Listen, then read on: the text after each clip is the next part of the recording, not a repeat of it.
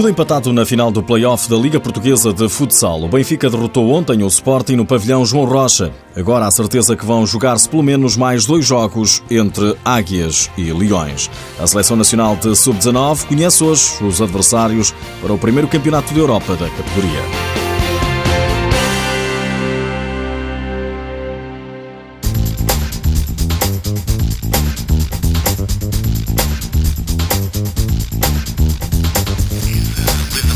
O Sporting estava em vantagem na final do play-off do Campeonato Nacional. Tinha vencido na luz, mas ontem a vitória pertenceu ao Benfica. Os encarnados foram ao pavilhão, João Rocha, vencer por 6-3. Desta forma, a eliminatória está empatada. O Sporting até foi a equipa a entrar melhor, marcou por Dieguinho logo aos 4 minutos e fez uma primeira parte mais forte. Ao intervalo, os Leões venciam por 1-0 mas no segundo tempo tudo foi diferente. O Benfica empatou por André Coelho aos 25 minutos, fez a reviravolta dois minutos depois por intermédio de Fábio Cecílio e chegou mesmo a estar a vencer por 4-1 com golos de Robinho e outra vez de Fábio Cecílio.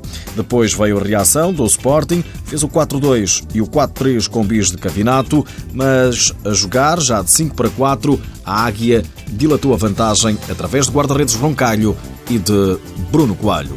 O treinador do Benfica, Joel Rocha, na RTP, prometeu luta até ao fim. Foi um segundo jogo igualmente complicado, ganho com qualidade e mérito.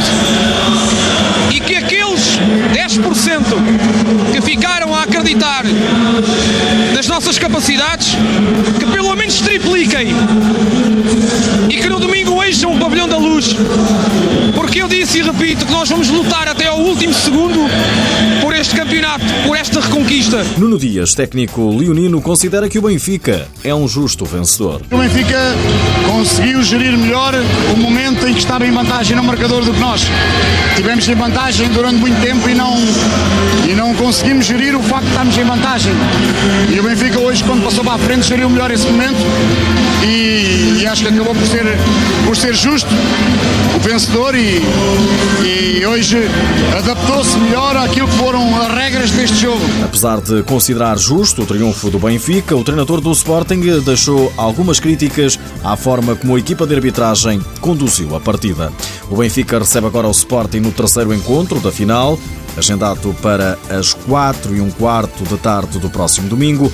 Depois, na quarta-feira seguinte, será a vez dos Leões receberem as Águias. E se cada um vencer um jogo, a Negra, o quinto e último jogo, será na casa do Benfica. Está tudo em aberto, o espetáculo continua.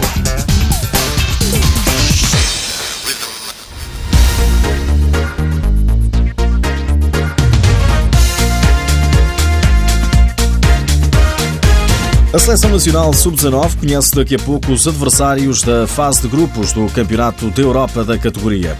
O sorteio realiza-se no estádio Taugava, em Riga, às 6h45, hora de Portugal continental. Jorge Brás, selecionador nacional, e José Luís Mendes, treinador da seleção sub-19, vão marcar presença no sorteio.